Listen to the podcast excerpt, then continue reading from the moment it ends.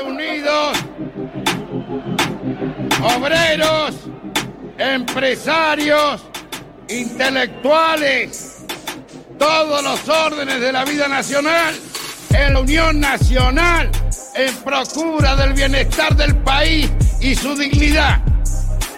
Que sepa el mundo, América, que un pueblo con voluntad, pueblo argentino, si quieren venir, que vengan, les presentaremos batalla.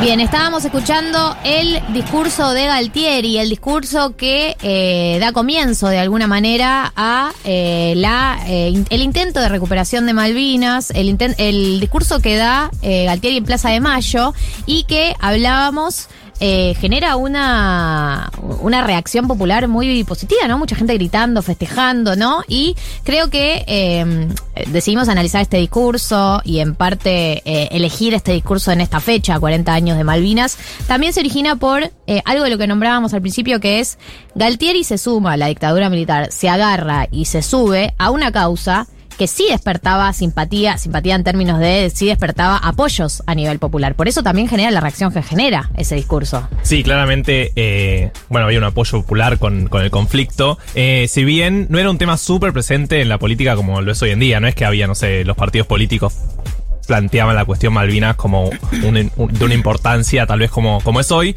eh, pero sí claramente cuando sucede la guerra hay un apoyo de popular muy importante. Para que tengan una idea, por ejemplo, antes de la guerra había comercio entre Argentina y las Islas Malvinas, digo, había una relación eh, bilateral más importante. Eh, por ejemplo, venían a estudiar a la Argentina a veces, se enseñaba español en las islas, digo, como que había una cierta relación eh, que en los 70 justamente la vía más diplomática, digamos, era bueno intentar la recuperación por esa vía, ¿no? Como ir entrando a las Islas Malvinas más culturalmente, que bueno, claramente terminó en el 82 con, con esta guerra. hay que decir que, como, como lo repasábamos, muchos de nosotros, el acercamiento que tuvimos a las Malvinas o a la guerra de Malvinas es eh, básicamente el titular, se estaba, estaba decayendo la dictadura militar, estaba perdiendo eh, peso, estaba perdiendo fuerza y lo utilizan como el último eh, grito de abogado, digamos, el, el, último, el último eslabón, el último intento de mantenerse en el poder. Pero bueno, me interesaba también profundizar cuál era el contexto específico que estaba viviendo la dictadura cuando deciden ir a recuperar las Malvinas. Sí, siempre se habla como de cansancio social y demás, y a eso hay que sumarle que había crisis económicas en el 81 y el 82, cayó bastante la economía, 5%, 3%, y había una inflación muy grande, estamos hablando de más del 100%, en el 82 llegó al 200%, o sea, imaginen que la cuestión... Eh, no solo política, ¿no? De los desaparecidos, la represión y demás, sino también la económica. Digo, había crisis económica, había muchísima inflación y en ese contexto también se da que empieza a haber marchas en el 82. Claro, eh, de hecho, el 30 de marzo del 82 hay una manifestación gigante, gigante, gigante, gigante, eh, que a mí me, resultó eh, súper interesante para el contexto, porque debido a la crisis económica que había y también obviamente a la crisis de derechos humanos, la CGT encabeza una manifestación, la manifestación de las manifestaciones más grandes que se hicieron durante la dictadura. En ese momento además, tanto la organización sindical como las manifestaciones estaban prohibidas y sin embargo ya era mucho el desgaste político. Así que eh, con Ubaldini de la cabeza, el 30 de marzo se organiza la, la manifestación que congregó a más de 50.000 personas. Estamos hablando del año 82. De hecho, dicen que la inminencia de esta manifestación y un poco eh, todo el apoyo político y la demostración de hartazgo que había frente a la dictadura apresuró y, terminó precipitando el, desembarco del 2 de abril en Malvinas. Lo que pasa con esta manifestación también es muy interesante, es que algunas de las consignas ya eran directamente eh, transgresoras y un poco, no nos vamos a comer más el verso, como hay un descontento social enorme eh, frente a estos años de dictadura por eh, los derechos humanos, por los atropellos, por la economía principalmente y por la forma en la que no se está, por la forma en la que se está administrando de manera arbitraria el Estado. Algunas de esas consignas que circularon durante esa manifestación era por la reafirmación de la soberanía nacional por empresas estatales argentinas. Eh, basta por la vuelta del Estado de Derecho, CGT 30 de marzo, 17 horas, a Plaza de Mayo. Era muy importante hacer una manifestación de este tamaño. Pero lo que termina pasando eh, y para volver un poco al apoyo popular que escuchamos en, el primer discurso, es que incluso eh, Waldini, cuando eh, termina la, manifestación, hay un, él, él cae preso, hay un montón de detenidos, un muerto en Mendoza por la represión de esta manifestación. Y cuando es el discurso de Malvinas, Waldini acuerda parar eh, con la revuelta de los movimientos sindicales y de los movimientos de trabajadores para no entorpecer o no pisar eh, la guerra de Malvinas. O sea, no, no directamente se une al reclamo, pero sí eh, hay un consenso popular de que es importante eh, hablar de las Malvinas. Tanto que el, uno de los enemigos directos políticos en ese momento eh, dice como, bueno, hay que, va- vamos a parar con estas manifestaciones porque esto es muy importante.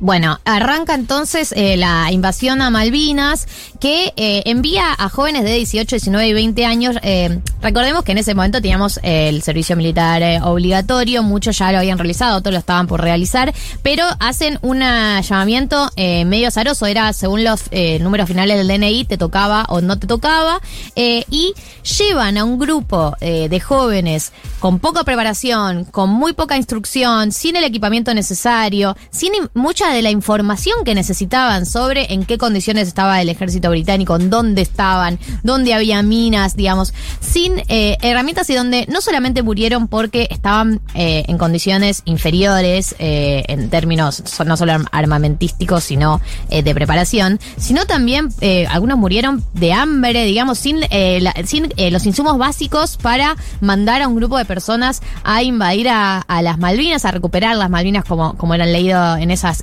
en, esos tiempos. De alguna manera u otra, lo nombrábamos al principio, yo lo decía por lo menos al principio, los mandan a la muerte, eh, digamos, mandan a un grupo de pibes para sostener la dictadura, los sacrifican, porque de hecho tenemos eh, la muerte eh, de 649 soldados y además tenemos los otros 450 que se suicidaron después por las secuencias psicológicas y físicas, que es el capítulo 2 de lo que es eh, la guerra de Malvinas. Tenés eh, no solamente los que murieron ahí, sino que los que no murieron ahí, los que tuvieron la suerte de no morir ahí, con las condiciones que estaban dadas para que mueran ahí, los que no murieron ahí, digamos, volvió, volvieron a la Argentina y fueron completamente ignorados, no reconocidos, no tutelados, no contratados laboralmente y obligados a no poder contar lo que pasó. Eso son muertes también de la guerra de Malvinas, porque son muertes de personas que se suicidaron por las secuelas que le dejó el día después de la guerra de Malvinas. Eh, también por eso tenemos eh, la carpa de veteranos en Plaza de Mayo. También por eso también el, cambio tan significativo que fue el reconocimiento por parte, por parte de Néstor Kirchner, eh, el otorgamiento de una, una pensión. Pero durante años no hubo reconocimiento, amparo, beneficio y no eran tenidos en cuenta dentro de las lecturas ¿no? que se hacían de las víctimas de la última dictadura militar. Y finalmente, eh, con la evidencia contundente de que... eh, ah, no, quería agregar algo. Antes de llegar al final es, Sí. eh, no solamente a, a- a la dictadura lo utiliza como una herramienta para seguir en el poder, sino Margaret Thatcher también, que en ese momento también estaba siendo cuestionada por las cifras de desempleo y por internas que tenía en su propio partido, y que de hecho le permite volver a ganar las elecciones del 83 eh, en Gran Bretaña. Eso me parece que los dos, también algunos se preguntan como que, que los argentinos tenían la teoría que por ahí los ingleses ni iban a luchar por eso, decían como... Bueno, por ahí ni les importan las Malvinas tanto, vamos, eh, vamos, vamos avanzando, digamos, y, y, por ahí en otro contexto no sabemos con qué reacción hubiese habido, pero hay una reacción de la magnitud que hay de parte de Gran Bretaña, porque Margaret Thatcher también se sube eh, políticamente para eh, reproducir o mantener su mandato. En ese sentido creo que tampoco es menor. Bueno, finalmente llega el fin de la guerra, llega eh, una guerra que duró nada, 72 días, porque la evidencia de que no se podía sostener esta total, porque se le mintió a la gente durante semanas eh, sobre que estábamos ganando, que pueden ver las, las tapas de la revista Gente que son muy ilustrativas. Eh, y eh, el, el gobierno militar tiene que blanquear que se retiran. Sí, eh, recuerden el 2 de abril, hoy básicamente pues es el aniversario, eh, se desarrolla el desembarco de las fuerzas argentinas en las Malvinas eh, y ya en los primeros días de ese conflicto Estados Unidos brinda apoyo a, a Inglaterra y bueno, los apoyos internacionales que, que fue sumando Inglaterra generan que si ya el poderío militar era mucho más amplio de Gran Bretaña, bueno, sea todavía mayor.